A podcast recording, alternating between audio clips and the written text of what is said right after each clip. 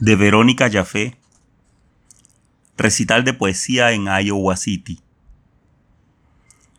El lugar es una librería llamada Luz de las Praderas.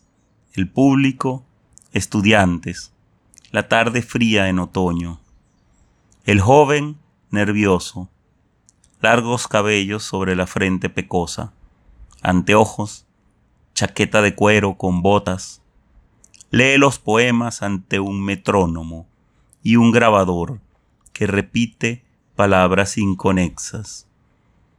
Los poemas, pienso, son incomprensibles, más aún si en lengua extranjera, pues mastican con oído musical o ritmo acompasado racimos completos de imagen tras imagen.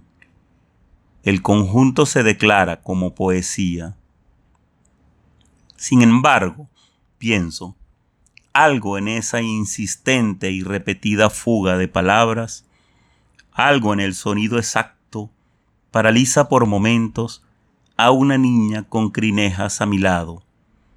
Se diría que sugieren una ausencia o nostalgia, una rima antigua, escuchada en otro tiempo, suspendida en un rincón de la librería luz de las praderas, entre el público presente, o en el cuento de hadas sostenido por las manos leves de la niña a mi lado.